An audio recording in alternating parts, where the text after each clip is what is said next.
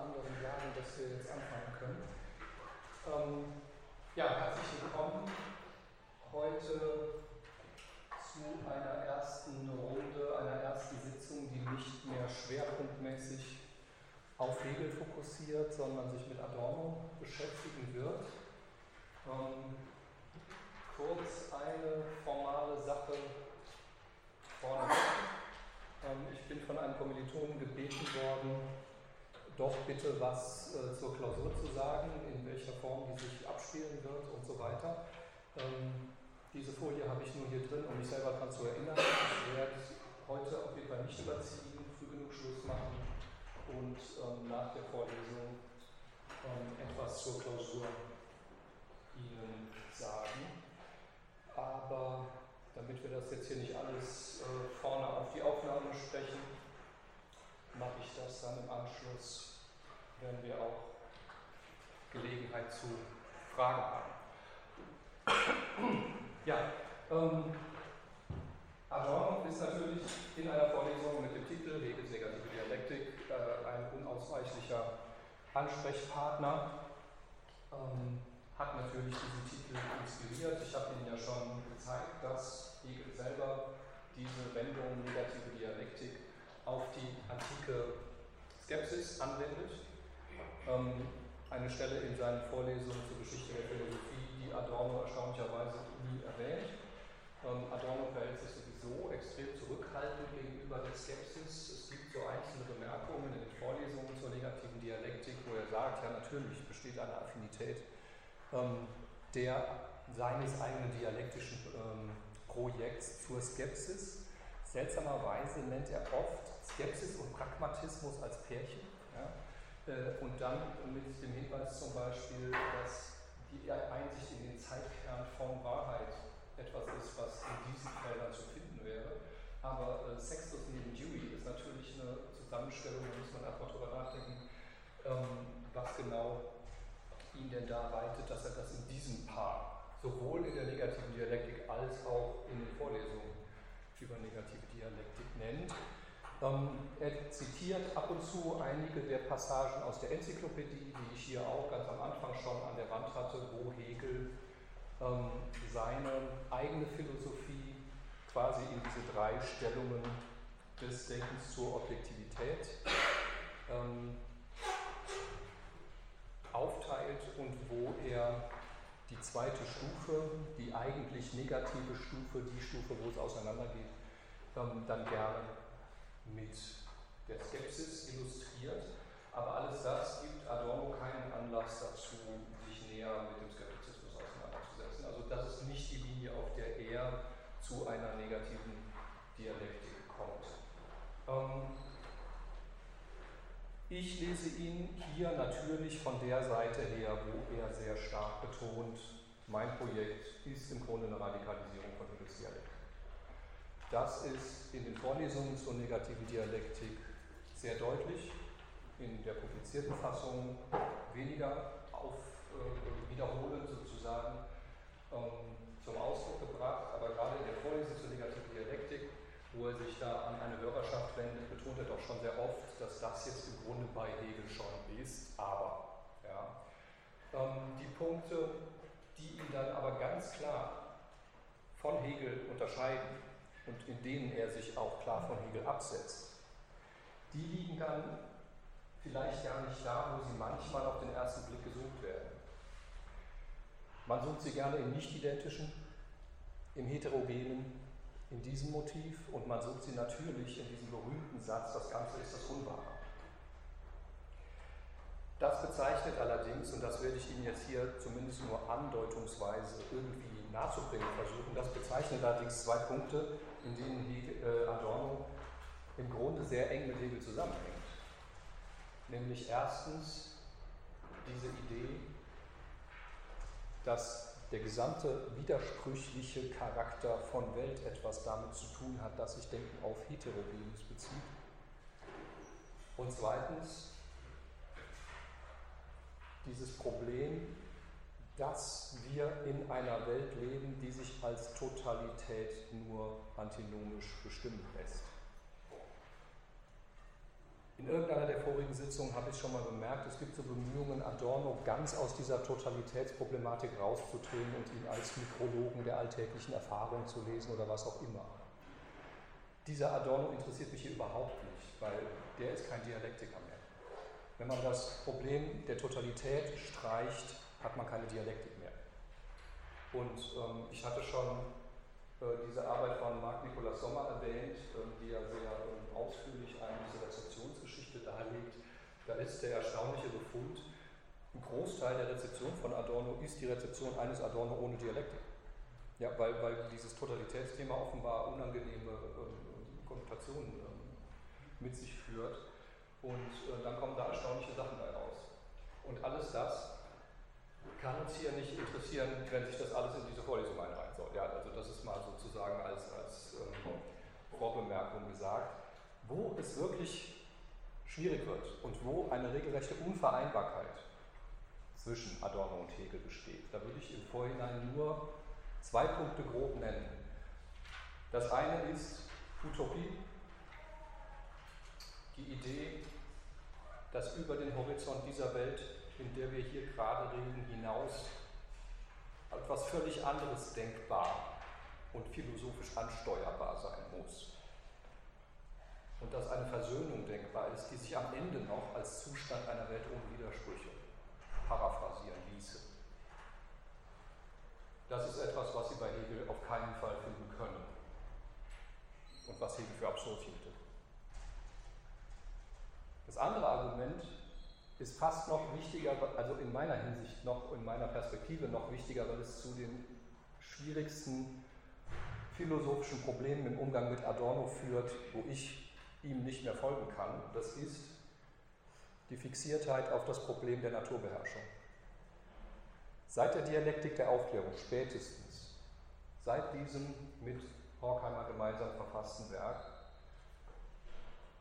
läuft Adorno mit einer sehr starken These über Naturbeherrschung durch die philosophische Welt, nämlich dass die Herrschaft über Menschen, dass gesellschaftliche Herrschaft sich im Grunde nur als eine Fortsetzung dessen denken lässt, was Naturbeherrschung durch den Menschen geleistet hat, sozusagen. Die ganze Dialektik der Aufklärung hängt da dran. Ja? Wir haben uns aus Natur befreit. Wir haben ein, Entschuldigung, die Natur meldet sich. Wir haben uns aus Natur befreit, wir haben ein Herrschaftsverhältnis zu Natur hergestellt, wir haben technische, soziale Innovationen in die Welt gesetzt, die uns erlauben, beherrschend mit Natur umzugehen. Und sind natürlich früher oder später auf die Idee gekommen, das Natürliche in uns zum Gegenstand von Herrschaftstechniken zu machen. Wir haben eine Herrschaft über Natur aufgebaut, die nicht nur eine Herrschaft über Dinge ist, sondern natürlich auch eine über Menschen. Aber, und das ist jetzt die Pointe, die für Adorno so charakteristisch ist, wir können folglich auch nicht mit der Herrschaft über Menschen kritisch und im Widerspruch umgehen, ohne die Herrschaft über Natur sofort mit zu bedenken bedenken und sozusagen in unsere Utopie mit einzubegreifen. Ja, es kann nicht einfach nur um eine Versöhnung unter Menschen gehen. Ich kann die nicht unabhängig von einer Versöhnung denken, die eine mit den Dingen wäre.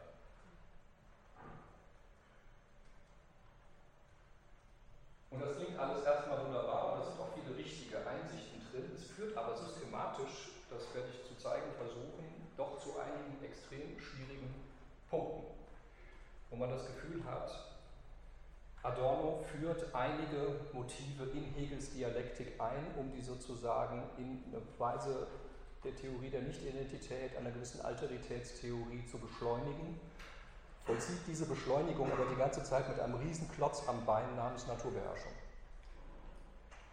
Dass das ein Klotz am Bein ist, zeigt sich dann oft daran, dass er selber nicht mehr dialektisch, sondern dualistisch denkt.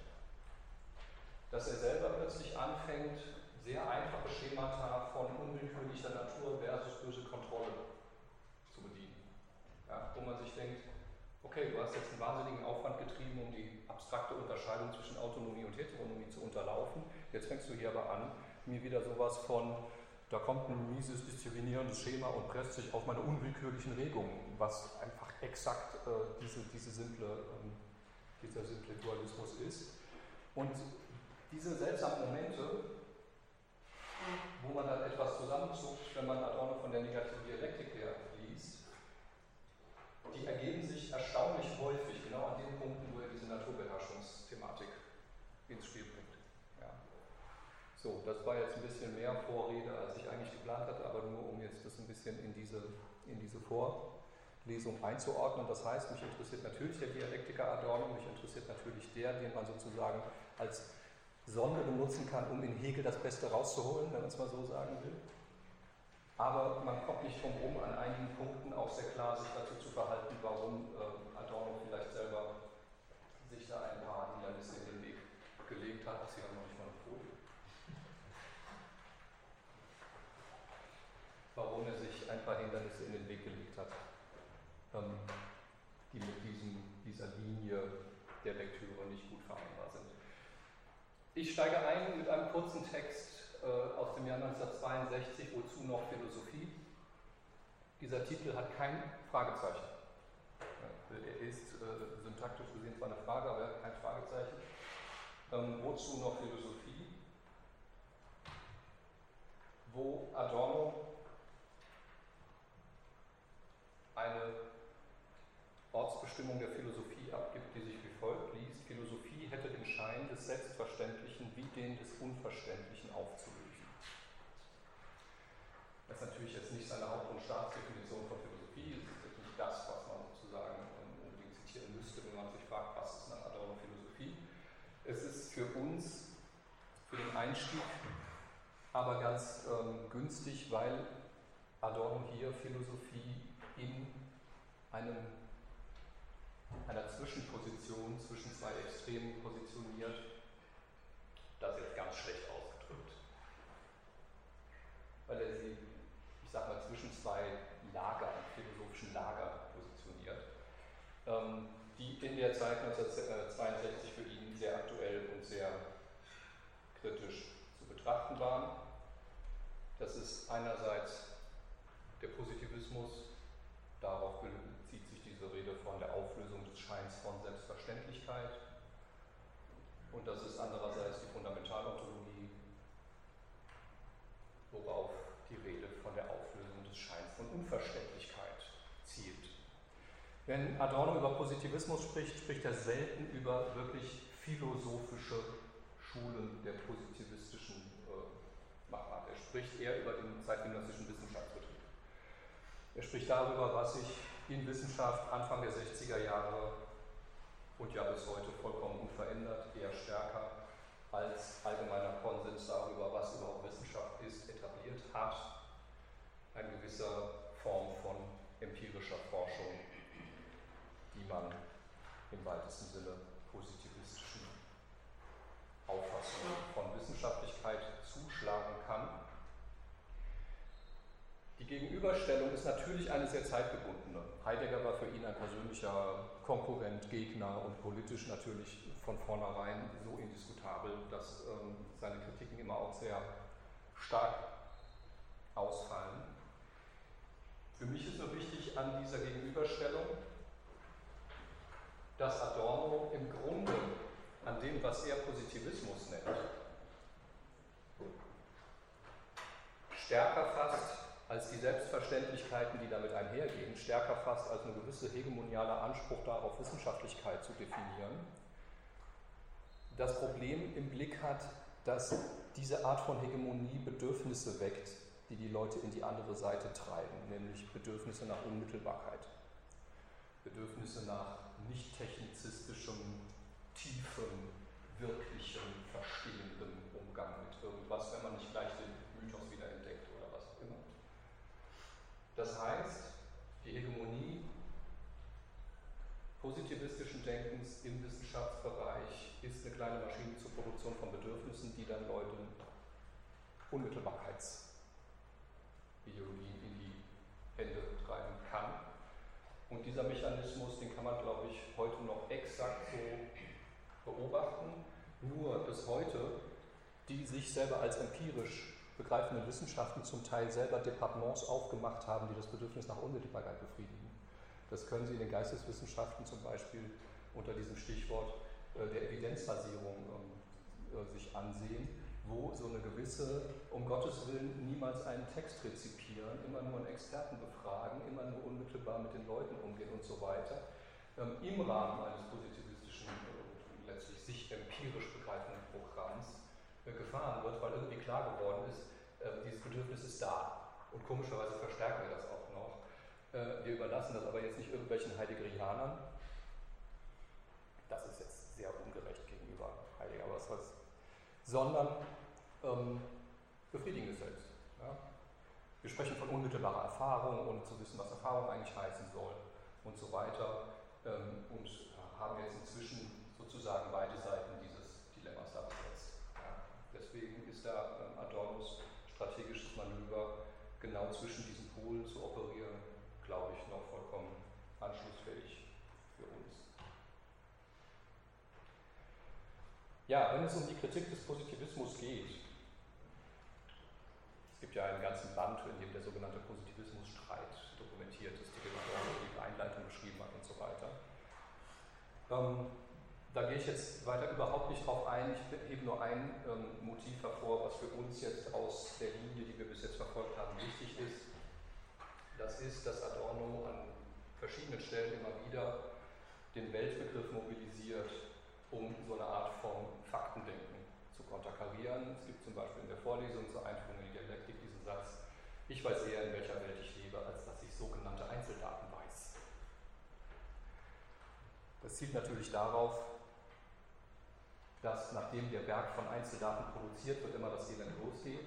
Ja, erstens, weil es Geld kostet und zweitens, weil man sich eigentlich Gedanken über die Kriterien gemacht haben sollte, mit denen man das jetzt auswertet. Was dabei dann oft einfließt, sind unausgesprochene Weltentwürfe. Unausgesprochene Selbstverständlichkeiten darüber, was ja wohl Erfahrung heißt, was ja wohl unmittelbar ist äh, und so weiter und so fort. Und im Grunde macht Adorno an der Stelle dann immer den Punkt geltend, dass sowas wie eine Weltauslegung besser transparent wäre ja, und nicht einfach unausgesprochen im Hintergrund stünde. Das ist auch deswegen ein wichtiger Punkt, weil es im Grunde dasselbe Anliegen ist, das Heidegger verfolgt. Ja. In der Welt sein ist ja sozusagen genau der Strang, die Linie, auf der er sich von jeder Form von anthropologischem Denken absetzt. Das heißt, Adorno müsste sich mit ihm da eigentlich einig wissen.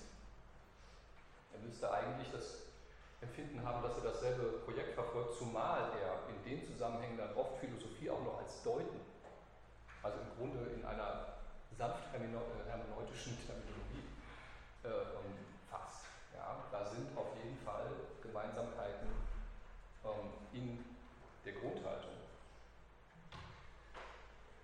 Aber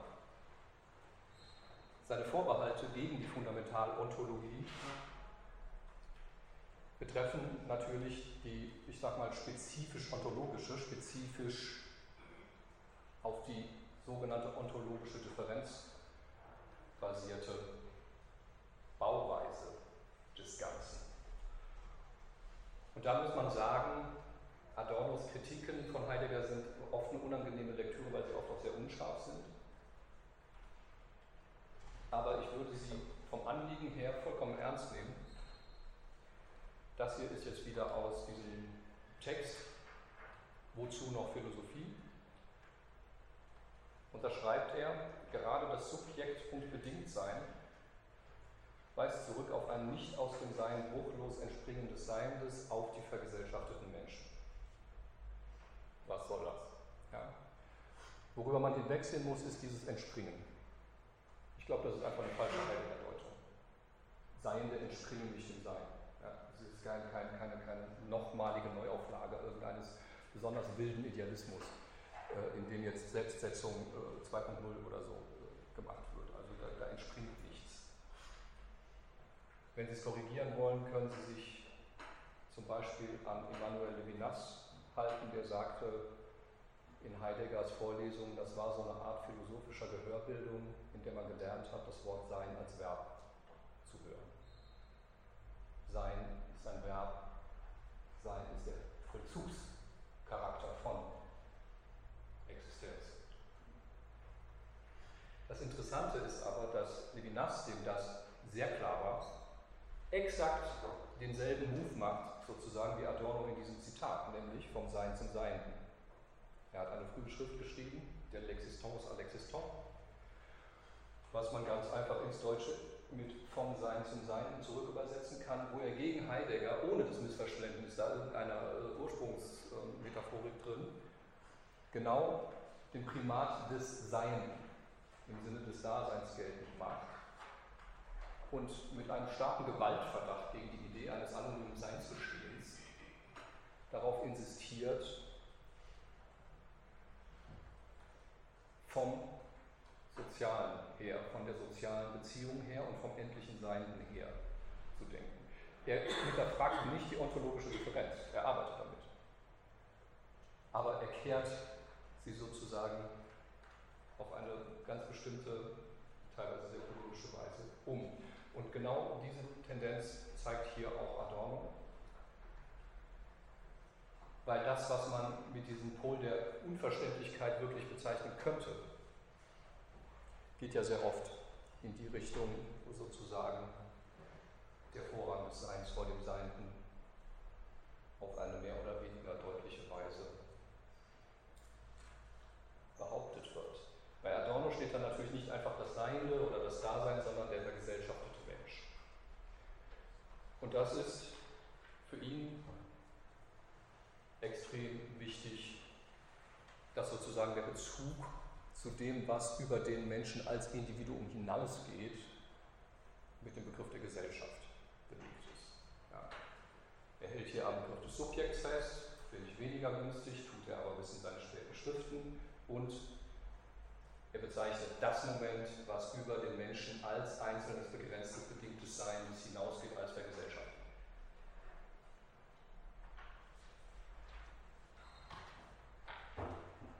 So, und dann hält er fest, was ist die Gemeinsamkeit zwischen Positivismus und Fundamentalontologie? Beide haben die Metaphysik zu ihrem Feind verkoren, sagt er. Wir haben es mit zwei extrem unterschiedlichen, untereinander nicht kompatiblen und einander geradezu feindlichen Formen von Denken zu tun, die aber einen gemeinsamen Feind haben, und das ist Metaphysik.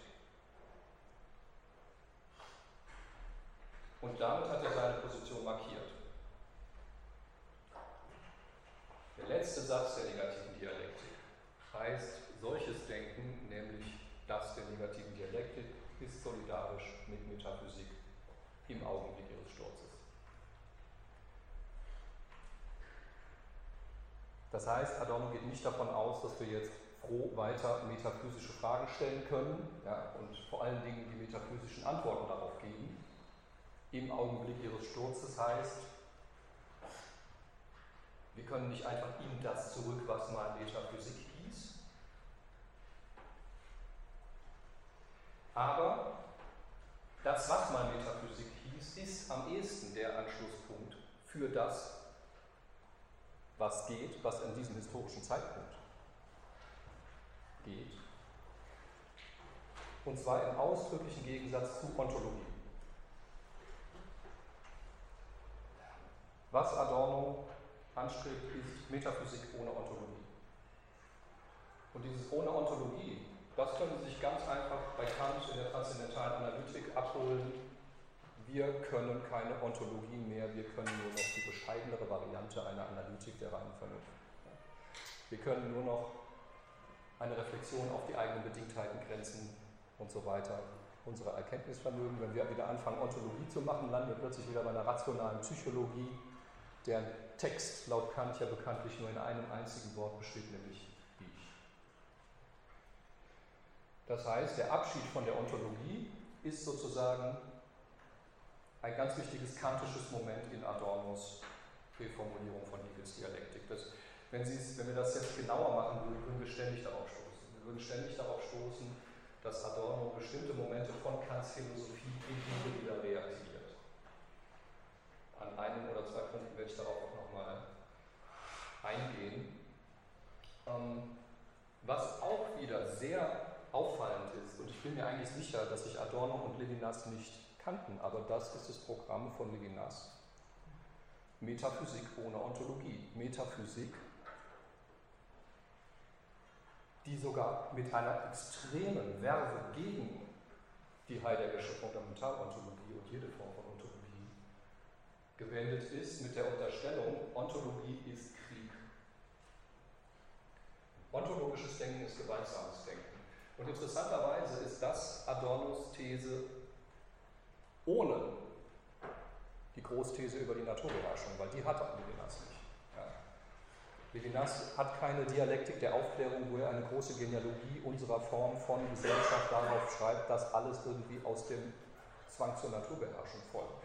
Trotzdem kommt er zu, These, zu der These, dass ontologisches Denken, auf diese Weise am Sein orientiertes Denken, gewalttätiges Denken ist, kurz gesagt. Gewaltaffines Denken. Und Adornos Frage ist, wie die von Levinas natürlich in erster Linie die, wie ist nach der Shoah überhaupt noch sowas wie Philosophie möglich? Dieses, wie ist das überhaupt noch möglich, ist auch oft so ein bisschen die Großfrage, mit der man dann schnell alles zumacht ja, und mit der man dann schnell so ein bisschen rätselnd vor der großen Wand dieses Problems steht.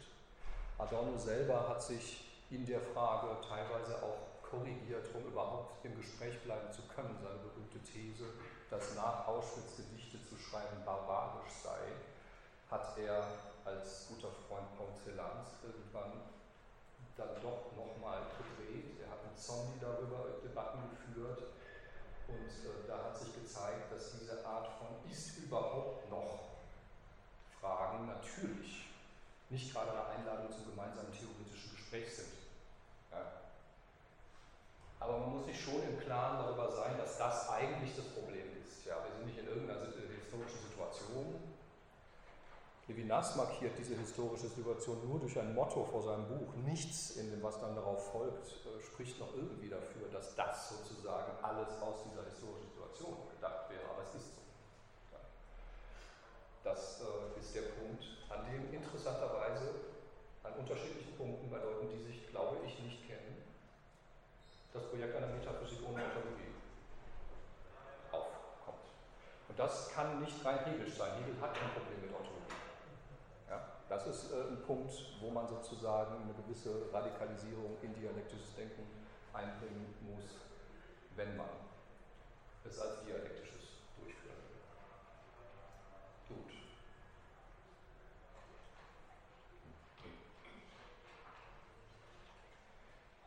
Ich lese noch ein bisschen weiter in Wozu noch Philosophie. Eine zusammenhängende Passage, zwei, drei Folien.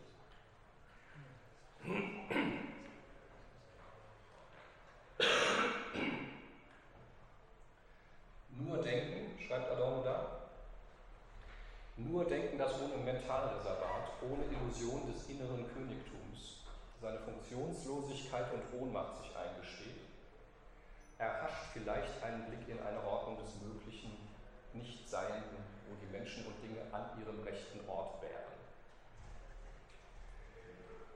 Das heißt, nach zwei Formen eines sich extrem viel zutrauenden Denkens, denn sowohl die positivistische als auch die fundamentalontologische Variante kann man als Denken mit einer sehr starken Ich bin stark Rhetorik dahinter äh, betrachten. Ja? Levinas charakterisiert das als ein im schlechten Sinne viriles Denken bei Heidegger. So, und das war jetzt das letzte Mal, dass ich Levinas erwähnt habe. Also, ähm, nur denken, dass sich die eigene Funktionslosigkeit und Ohnmacht eingesteht, erhascht vielleicht einen Blick auf diese Ordnung, an denen Menschen und Dinge an ihrem rechten Ort werden. Und das heißt, was soll das jetzt? möchte der äh, platonische Kosmosvorstellungen wieder reaktivieren? Also soll, sollen wir wieder denken, äh, dass wir leben in einem Kosmos, in dem alles schon seinen Ort hat? Irgendwie schon, aber bei Platon ist dieser Kosmos natürlich extrem hierarchisch. Eingerichtet. Darin besteht im Grunde die Ordnung und Adorno scheint was anderes zu wollen. Schwieriger Punkt, aber so sieht er das. Er fährt fort. Weil Philosophie zu nichts gut ist, ist sie noch nicht verjährt. Das ist überhaupt der beste Satz in diesem ganzen Text. Er dreht sich um diese erstaunliche Frage, äh, wieso gibt es Philosophie noch?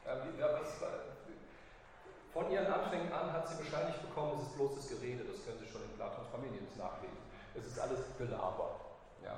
Es ist zu nichts gut, die Leute machen sich nur wichtig, teilweise auch lächerlich. Ähm, keine Ahnung, was das soll. Je nach Laune fangen wir an, Philosophen zu vergiften oder finden sie nur unwichtig. Ja. Trotzdem gibt es das noch. Und Adorno sagt, ja eben, das ist der Witz, weil es so nichts Gutes. Ja. Weil es eben Denken ist. Die Funktionslosigkeit ist der Witz, warum Philosophie nicht verjährt. Da steht jetzt aber natürlich so eine Vorstellung von Hallo, Philosophie und die ewigen Wahrheiten im Hintergrund, die wir Adorno auf keinen Fall unterstellen dürfen.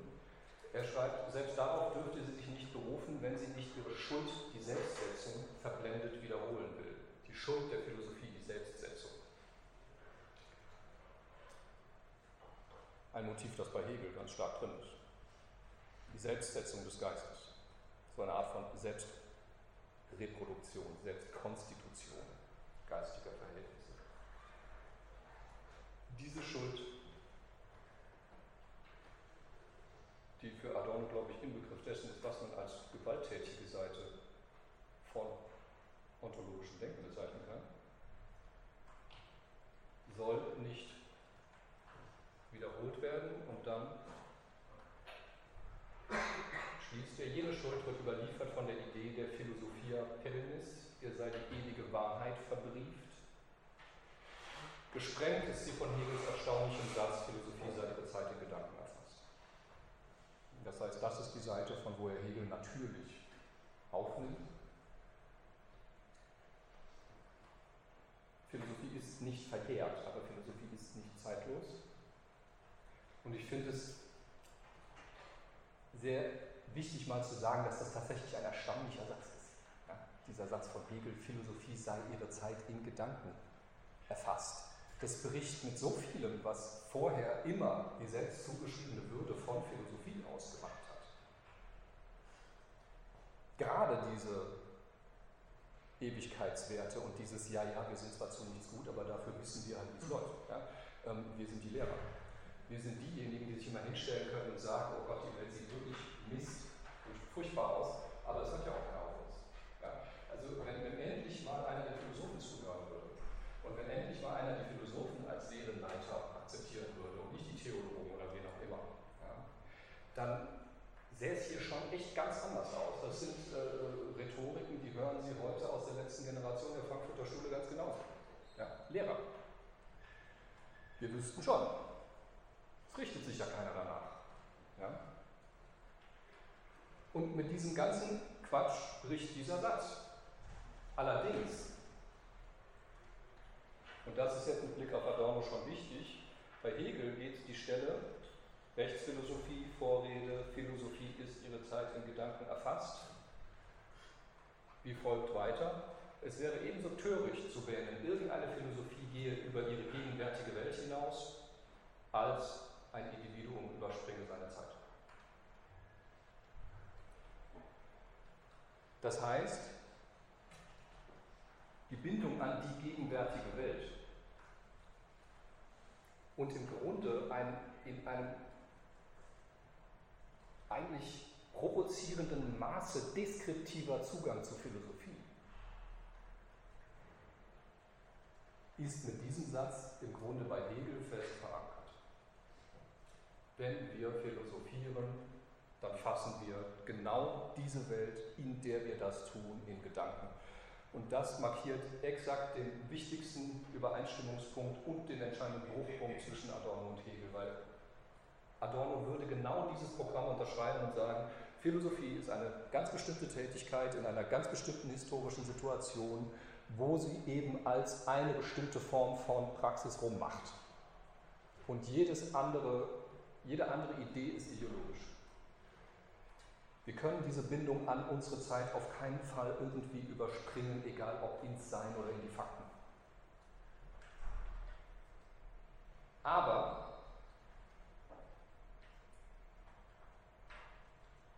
ich kann mich einfach nicht bei der Auskunft beruhigen, dass das, in dem ich hier lebe, letzter Stand der Dinge sein soll.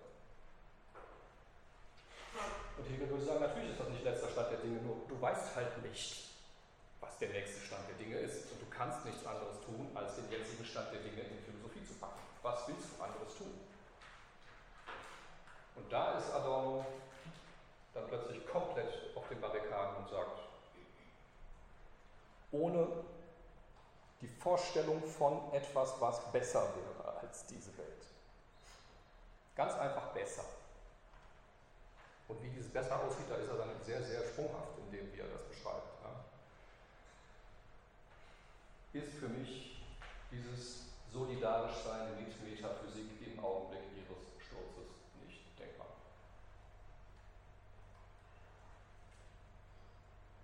Das heißt, wir haben hier sowas wie so einen Knotenpunkt, wo es sowohl zusammenhängt als auch sich trennt.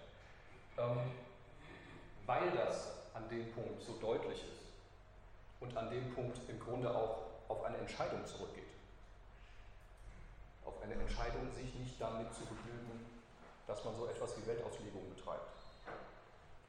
Ist es für uns im Folgenden allerdings philosophisch nicht so interessant wie andere Felder, in denen sich da Diskrepanzen, kritische Spannungen zwischen Adorno und Hegel erhöhen. Deswegen werde ich jetzt nicht ewig auf diesem Utopie-Ding rumreiten, aber ähm, man kommt natürlich zwangsläufig früher oder später immer wieder darauf zurück. So, einmal kurz Luft holen. Ich werde jetzt den Berührungspunkt, sage ich mal, zwischen der Hegelischen Dialektik und Adornos Dialektik erstmal an einem Punkt festmachen, der einfach wieder aufnimmt, was wir in den Sitzungen davor entwickelt haben und der für mich eine fruchtbare Art markiert, diese beiden Denker zusammenzubringen. Es ist ja Quatsch, immer auf dem rumzureiten, wo man so denkt, hm, da kann ich jetzt nicht mitgehen und was auch immer. Und das kann man von diesem Gedanken einer Verzeitlichung des Philosophierens, einer konsequenten, sich selbst historisieren des Philosophierens, als einen Umbau von Kants Grundunterscheidung zwischen Autonomie und Heteronomie begreifen. In der allerersten Sitzung habe ich ja schon erwähnt, dass auch Kant schon diesen Ansatz hat.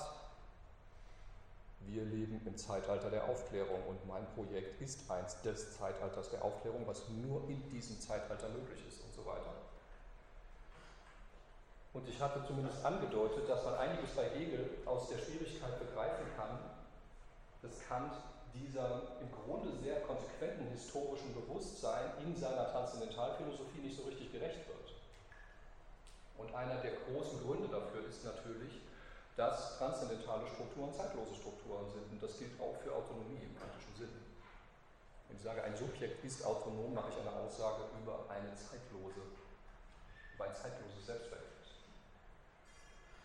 Das heißt, Kant kann zwar gut Sätze über das Zeitalter der Aufklärung und der Kritik sagen, bekommt aber nicht so richtig den Anschluss zu dem, was er dann sozusagen in seiner Theorie über Freiheit macht.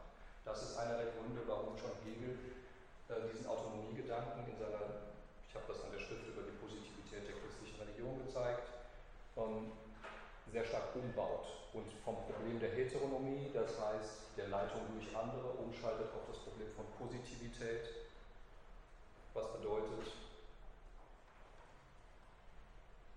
sich als zeitlos ausgebende zeitliche Verhältnisse im Grunde, nämlich Machtverhältnisse, die den Charakter haben, reversible und offene Verhältnisse zu sein, sind zu Herrschaftsverhältnissen verpflichtet, ver, ver, nicht verpflichtet, verfestigt. Ja. Autoren wie Lukács sprechen an der Stelle von zweiter Natur.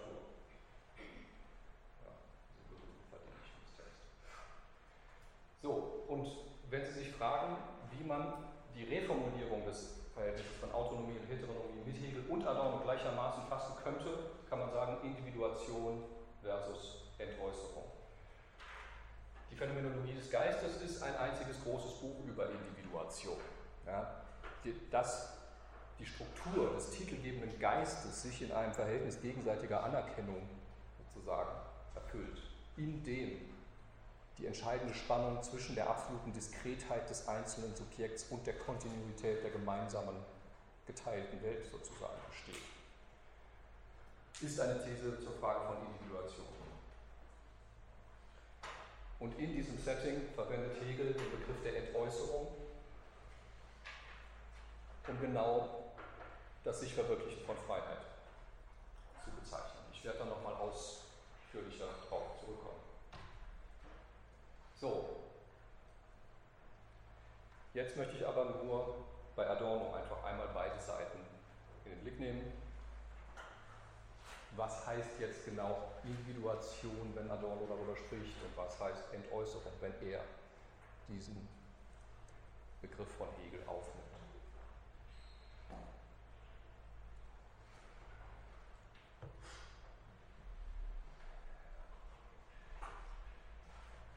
Individuation ist vor allen Dingen deswegen schon ein wichtiges Thema, weil wenn man wirklich sagt, Philosophie ist ihre Zeit in Gedanken gefasst, dann kann man ja nicht einfach nur irgendeine Dialektik zwischen dem Individuum und der Gemeinschaft, zwischen der Diskretheit des Singulären und der Kontinuität der geteilten Sprache oder was auch immer aufmachen, sondern muss man konkret sagen, unter welchen Bedingungen ist jemand Individuum. Was, was, was spielt daran mit, auf welche Weise, welcher Prozess der Individuation steht dahinter, wenn jemand als Individuum gilt. Und das tut Hegel ganz zeitgebunden, aber sehr treffend, indem er übers Gewissen spricht.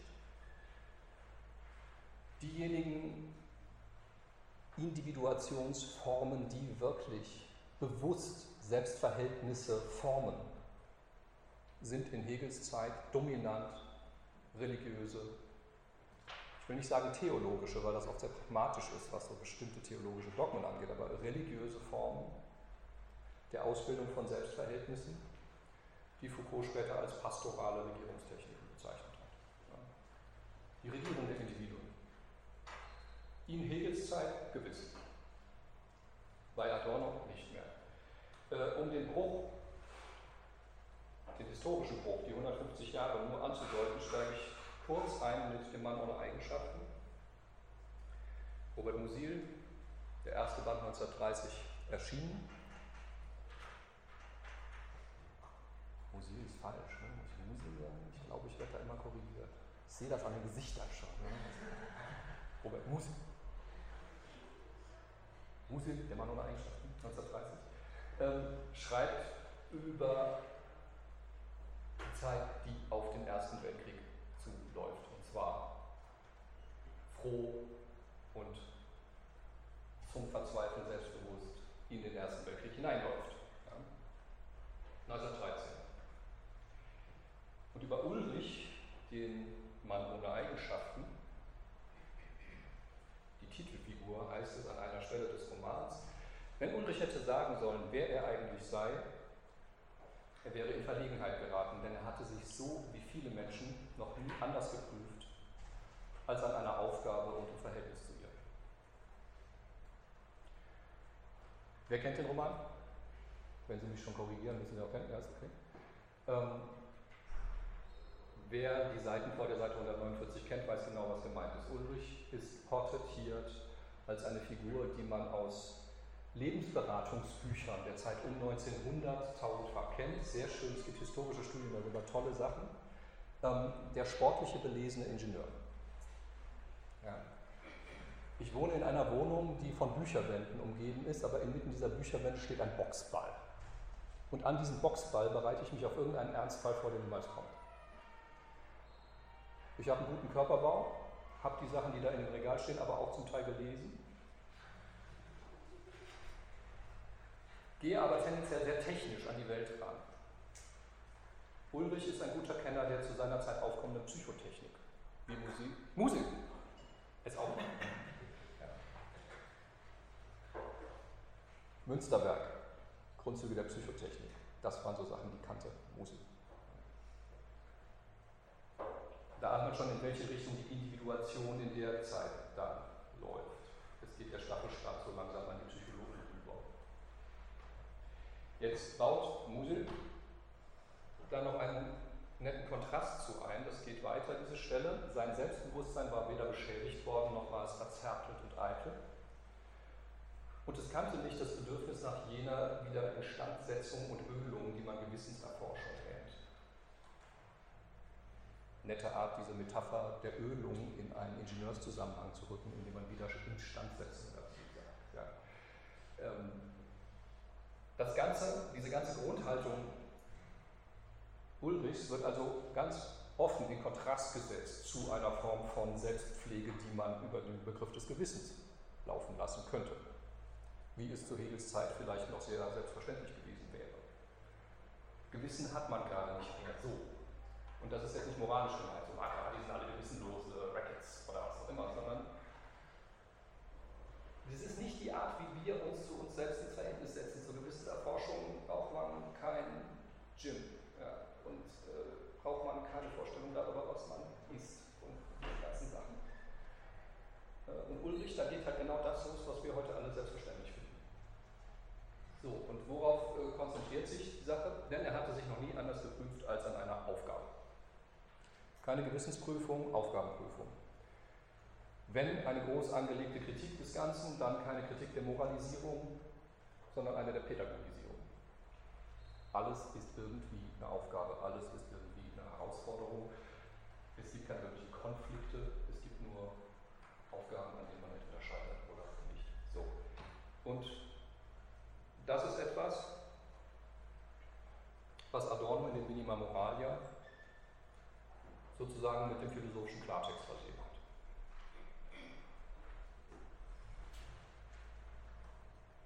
Der Rahmen dieser Individuationsanalysen, die er da liefert, den steckt er ab, indem er sagt, ja okay, wie rücke ich das Individuum stärker in den Fokus, als was Hegel getan hat? Wie komme ich da besser ran als durch eine relativ allgemeine dialektische Theorie und verfalle aber trotzdem nicht in eine Haltung, die Adorno als reaktionäre Kritik der Kultur bezeichnet. Das heißt, in einer Haltung, die dann eben doch alles auf Individuen runterrechnet und darauf, wer sich wo, wann, wie verhält und sich selber dann eben doch wieder als der Lehrer dahinstellt, der sagt, ja, ich bin jetzt der, der euch sagt, dass das alles hier irgendwie, ne, also ähm, ich sehe jetzt ein, ähm, dass das alles ein großes Elend ist und jetzt hört mir mal zu, weil ich bin der und so. Ähm, da ist man ja ganz schnell und bei Adorno gibt es Passagen, die man so lesen kann, ganz klar. Ähm, was trennt ihn davon? Die Analyse gesellschaftlicher Systeme der Individuation, so nennt er das. Ja. Ich muss auf die Systemebene und das ist genau der Schritt, den Hegel in der Positivitätsschrift von Bern nach Frankfurt macht. In Bern nach Foa Kantiana, wo es um die Frage geht, wie mache ich mich frei aus Heteronomie. In Frankfurt hat er eingesehen, im Grunde habe ich die ganze Zeit schon was ganz anderes getan, sonst hätte ich keine Geschichte des Ganzen geschrieben. Ich habe eine Geschichte des moralischen Systems der Kirche geschrieben, so sagt Hegel das. Moralische System der Kirche. Auch ein System der Individuation. Ja. Und Adorno führt diese Analyse in den unterschiedlichsten Weisen durch. Ich zeige Ihnen jetzt nur, keine Angst, so viel Text auf einer Folie kommt jetzt nicht so schnell wieder. Ich zeige Ihnen nur die eine Stelle, die sehr schön mit dieser, diesem Punkt bei Musil. Ah! Das ist, das ist irgendwie so, so, so, ein, so ein rebellisches Ding in mir. Ich will nicht, dass der Musil ist. Die sehr schön mit der Stelle aus dem Mann ohne Eigenschaften korrespondiert. Das Stück aus dem Minima Moralia heißt IQ. Und darin schreibt er, die jeweils dem fortgeschrittensten technischen Entwicklungsstand angemessenen Verhaltensweisen beschränken sich nicht auf die Sektoren, in denen sie eigentlich gefordert sind. Also ein sehr umständlicher Satz, um auszudrücken, dass sehr spezialisierte Formen von Systemen der Menschenlenkung die Tendenz dazu haben, sich außerhalb der Sphäre, für die sie eigentlich gedacht sind, weiter auszubreiten. In Max Webers Studie über den Protestantismus ist das der Moment, wo er schreibt, die Askese schlägt die Klostertür hinter sich zu und tritt hinaus auf den Markt des Lebens. Ja? Also das war alles mal fürs Kloster gedacht. Komischerweise haben wir 100 Jahre später aber alles im Alltag. Genau diese Form der Entgrenzung hält Adorno hier fest mit Blick auf psychologische Techniken. So unterwirft Denken sich der gesellschaftlichen Leistungskontrolle nicht dort bloß, wo sie ihm beruflich aufgezwungen wird, sondern gleicht seine ganze Komplexion hier an. Weil nachgerade der Gedanke in die Lösung von zugewiesenen Aufgaben sich verkehrt, wird auch das nicht zugewiesene nach dem Schema der Aufgabe behandelt. Aufgaben. Ja, das ist genau das Stichpunkt, äh, das Stichwort, ähm, das Musil auch verwendet hat. Es gibt offensichtlich gewisse Schemata, Verhaltensschemata, deren Implementierung darauf geht, eine ganze Form von Subjektivität sozusagen ins Leben zu rufen, eine bestimmte Art von Selbstverhältnis ins Leben zu rufen. Heute heißt es natürlich nicht mehr Aufgabe, sondern Problem. Also Problemlösen ist das Paradigma, was daraus geworden ist. Und es ist ungebrochen seit dieser Zeit. Es ist eher stärker geworden, weil es sich vom Intelligenzbegriff gelöst hat. Aber es ist natürlich ein sehr wichtiger historischer Bruch, weil es ein großer Unterschied ist, ob ich mich vor einer Gewissensinstanz schuldig bekenne oder ob ich mich vor der Instanz einer Aufgabe als fähig oder unfähig erweise. Die Strafe dafür zu versagen ist auch eine ganz andere. Ja? Keine moralische Sanktion, sondern eher die Depression dessen, der es nicht schafft. Ja? Und solche zeitlichen Umbrüche, die etwas damit zu tun haben, wo die Hegemonie in der Menschenlenkung hingeht, ja, in dem, was eben Foucault die Regierung der Individuen angeht, sind natürlich wichtig, wenn man spezifisch ansetzen und seine Zeit in Gedanken fassen will, ganz einfach. Und das ist der Grund, warum sich Adorno mit solchen Sachen beschäftigt.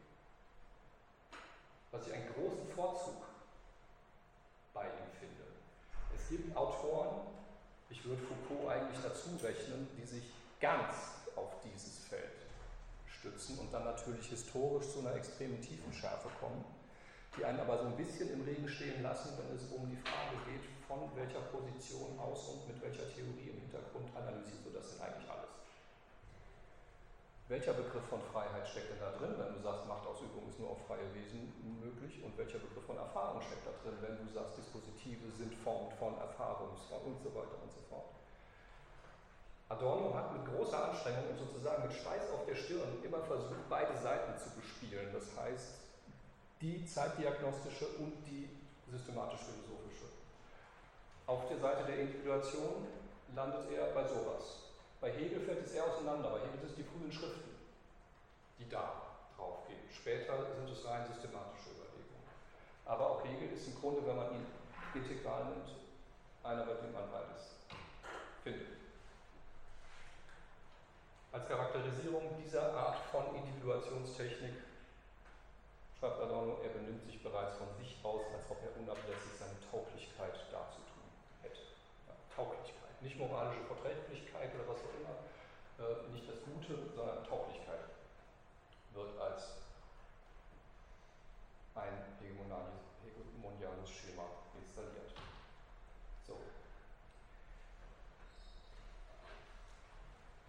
Es ist wichtig, sich diese Punkte im Hintergrund zu halten, weil sonst wird die negative Dialektik zu einem Buch, das schon bedenklich in die Ecke Unverständlichkeit tendiert, die Adorno da so explizit ablehnt.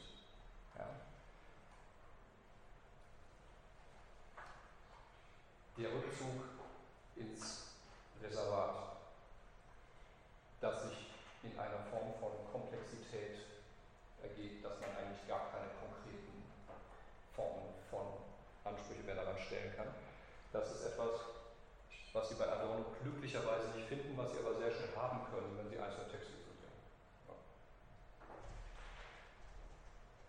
So, auf der anderen Seite dieser, ich sag mal, Neufassung des autonomie-heteronomen Verhältnisses steht bei Adorno eben nicht Autonomie, sondern ich sage jetzt mal ganz grob Erfahrung und Entäußerung. Wenn Sie Autonomie verzeitlichen und wenn Sie sich fragen, wie eigentlich der Prozess aussieht, in dem so etwas wie Autonomie sich herstellt, dann landen Sie schnell bei einem irgendwie anspruchsvollen Konzept von Erfahrung, wenn nicht bei einem Konzept von Bildung. Einer der derzeit aktiven Philosophen, die versucht haben, von Adorno und Hegel her dieses Problem anzugehen, ist Christoph Menke. Er hat bis jetzt nur verstreute einzelne Aufsatztexte zum Thema Befreiung geschrieben. Ja, einer heißt Hegels Theorie der Befreiung, einer Befreiung, Autonomie und Befreiung. Je nachdem, mit welchen poststrukturalistischen ähm, Texten sie groß geworden sind, klingt das ein bisschen verstaubt mit der Befreiung, aber es ist letztlich genau der Versuch, die Verzeitlichung von Freiheit, wie sie bei Hegel und Adorno gedacht ist, ernst zu nehmen. Ich empfehle Ihnen diese Texte, ich packe die auch nochmal auf die Quellen für die, für die Folien drauf. Ähm, ich habe die auch teilweise im Hintergrund. Ich sage irgendwann auch nochmal, spätestens in der nächsten Sitzung, etwas ausdrücklicher was dazu. Aber jetzt halten wir uns erstmal an Adorno,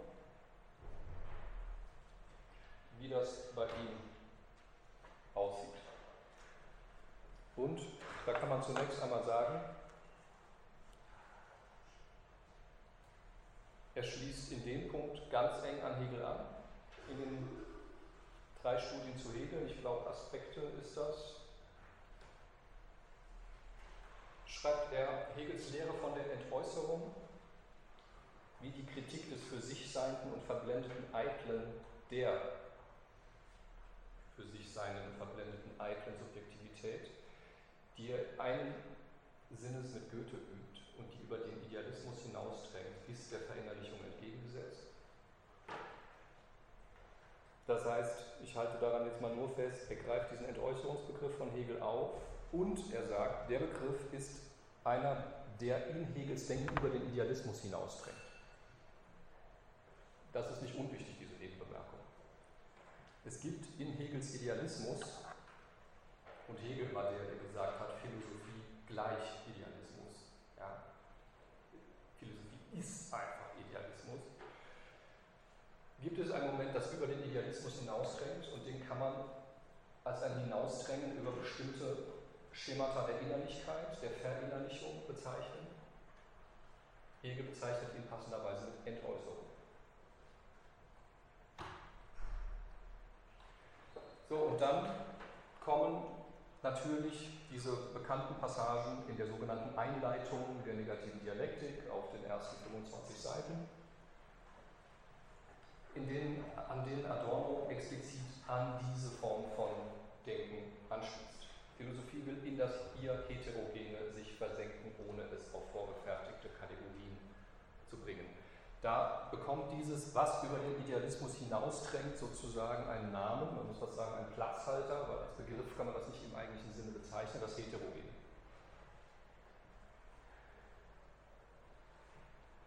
Philosophie will in das ihr Heterogene sich versenken, ohne es auf vorgefertigte Kategorien zu bringen.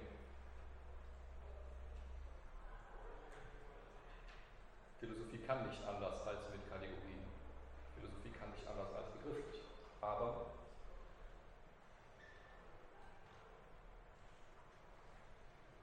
ihre Tendenz geht auf das Heterogene. Sie zielt auf ungeschmälerte Entäußerung, auf die unreduzierte Erfahrung im Medium der begrifflichen Reflexion. Das ist sozusagen die Formel, die Adorno da prägt und die immer wieder zitiert wird. Was eigentlich extrem wichtig ist, wo ich jetzt sofort aber mal noch nichts zu sage, ist, sind Wörter wie versenken und ungeschmälert. Ungeschmälert suggeriert natürlich, es besteht jetzt keinen Unterschied mehr zwischen der wahren Freiheit und der Unfreiheit, sondern zwischen einer ungeschmälerten Erfahrung, einer, die sozusagen unreglementiert sich als Erfahrung vollziehen kann, und einer geschmälerten. Ist aber vollkommen offen, was das heißen könnte an dieser Stelle. Das Versenken ins Heterogene ist etwas, was eigentlich so Ganzheitsvorstellungen stark unterstützt. Ja, es geht nicht um ein heterogenes, das sozusagen in seiner Härte und Singularität sich gegen irgendwas sperrt, sondern um ein heterogenes, in das man sich versenken kann. Und dieses ganze Wortfeld, da dran hängt, wird bei Adorno noch sich ganz weit ausfächern. Also das ist so ein Punkt, den müssen wir im Auge behalten. Wenn man es terminologisch haben will, und wenn man vor allen Dingen diesen nicht terminologischen Ausdruck heterogenes terminologisch berahmen will, sodass man zumindest sagen kann, was ist die Beziehung zum Heterogenen? Wenn ich frage, was ist das Heterogene, ist es nicht mehr heterogen. Aber wenn ich sage, wie sieht denn eine Beziehung zum Heterogenen aus? Ja?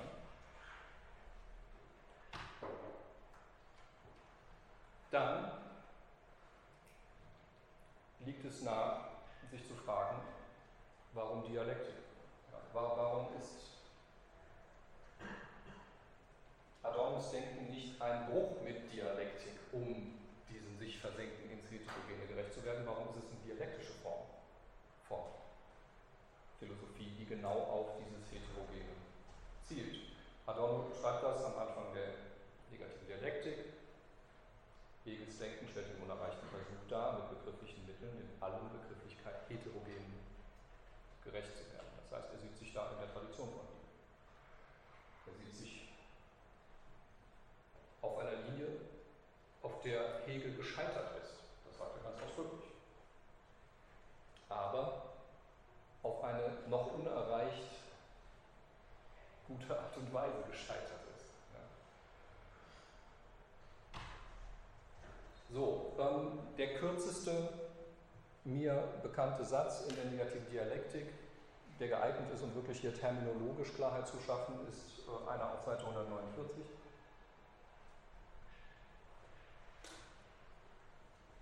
wo es heißt, der Gegensatz des Denkens zu seinem Heterogenen reproduziert sich im Denken selbst als dessen immanenter Widerspruch. Das heißt, Adorno legt uns im Grunde jetzt diesen ja an sich auch noch sehr rätselhaften Begriff Entäußerung auseinander in drei Momente, nämlich Gegensatz, Widerspruch und Heterogenes. Diese Aussage, dass die Entäußerung über den Idealismus hinaustreibt, ist für ihn natürlich Motiv des Momentes heterogen extrem zu betonen, so weit zu betonen, dass er an einigen Stellen der negativen Dialektik sagt, im Grunde holen wir hier Grundintuitionen des Empirismus wieder rein. An anderen Stellen sagt er aber, nee, halte das lieber nicht für Empirismus, weil das wäre jetzt ein Missverständnis. Das ist mal wieder dieses übliche, was genau, wie verorte ich mich. Aber es ist natürlich klar, wenn das Ganze Philosophie heißen soll, ist es auch für Adorno klar, das Ganze muss irgendwie in begriffliches Verhältnis gesetzt werden. Entäußerung, ist irgendeine Konfiguration vom Gegensatz, Widerspruch und Heterogenem. So, und über den Unterschied zwischen Gegensatz und Widerspruch, über den ähm, haben wir ja bereits so andeutungsweise gehandelt. Ich hatte damals, glaube ich, erwähnt, dass bei einigen marxistischen Autoren dieser Text von Kant versucht, die negativen Größen in die Weltweisheit einzuführen, ähm, als Grundlage benutzt wurde, um das in ihren Augen schlecht idealistische von Hegel mit Kant auszuhebeln und die Tendenz, alles Besondere ins Allgemeine aufzuheben, reale Antagonismen zu bloßen Widersprüchen zu machen, zu konterkarieren indem man auf Kants Begriff des Real-Widerspruch, äh, der, nee, Widerspruch darf ich sagen, der Realopposition geht. Ja. Bei Kant in diesem Text steht, einander entgegengesetzt ist, wovon eines dasjenige aufhebt, was durch das andere gesetzt ist. Diese Entgegensetzung ist zwiefach entweder logisch durch den Widerspruch oder real, das heißt ohne Widerspruch. Sie sehen, Kant arbeitet in diesem Text exakt mit der Unterscheidung zwischen Gegensatz und Widerspruch, die wir da eben vor uns hatten. Er trifft allerdings eine regelrecht dichotomische Unterscheidung zwischen diesen beiden Termini. Logisch, real. Auf der realen Seite kann man, um es jetzt ganz grob einzusortieren, sagen, in der Realopposition sind die Relate nicht das kontradiktorische Gegenteil des anderen. Das meinte er in dieser Passage mit mit und ohne Widerspruch. Widerspruch im starken Sinne, nicht im konträren, wie auch immer, sondern kontradiktorischen Sinne. Und jede der beiden Seiten ist etwas, wie Kant schreibt, wahrhaftig Positives. Das heißt, wir haben es nicht mit einem Verhältnis zu tun, wo das Verhältnis quasi nur Positionen bereithält, die durch das selber gestiftet sind, sondern wir haben es mit so etwas wie einem Konflikt zwischen positiven, realen Größen zu tun, die unabhängig von dieser Relation auch noch bestehen würden. Kants Beispiel, zwei einander entgegengesetzte Kräfte greifen am selben Körper an und heben sich auf. So, und das ist der Punkt, an dem Hegel in seiner Wissenschaft der Logik ansetzt, um selber sein dialektisches Vokabular zu differenzieren. Um selber zu unterscheiden zwischen Gegensatz und Widerspruch. Adorno liegt hier also ganz in einer terminologischen Linie, die sozusagen die Kant-Lektüre, Kant-Transformation, Kant-Kritik Hegels betrifft. Aus Hegels Perspektive ist die Art und Weise, wie Kant da zwischen Widerspruch und Gegensatz unterscheidet, äußere Reflexion. Das heißt, hatten wir schon, ich habe den Standpunkt eines Dritten, von dem aus ich auf diese Relation gucke und kann eben sagen, das ist jetzt eine logische oder eine reale oder was auch immer. Und er versucht zu zeigen, dass die bestimmende Reflexion, die, die tatsächlich als Reflexion dieses Verhältnisses gedacht werden kann, eine ist, die sich nicht mehr auf diesen dritten Standpunkt zurückziehen kann. Und jetzt bin ich natürlich, muss ich zugeben, dass es ziemlich blöd war, an dieser Stelle diese Texte noch einzuplanen, kurz vor Ende der Veranstaltung. Okay, also sagen wir so. Ich werde nächstes Mal von Adorno zu Honnet übergehen. Ich werde Sie aber jetzt nicht, also ich kann jetzt die letzten fünf Minuten füllen, indem ich Ihnen zwei Passagen aus der Wissenschaft der Logik vorlese, das werde ich jetzt nicht tun. Ähm, ich gebe Ihnen die Linie an, auf der es weitergeht und steige nächstes Mal genau damit ein. Dann sind Sie frisch und gut gelaunt und können mir da gut folgen. Ähm, ich mache aber einen Vorgriff um das Ganze nicht so dumm stehen zu lassen.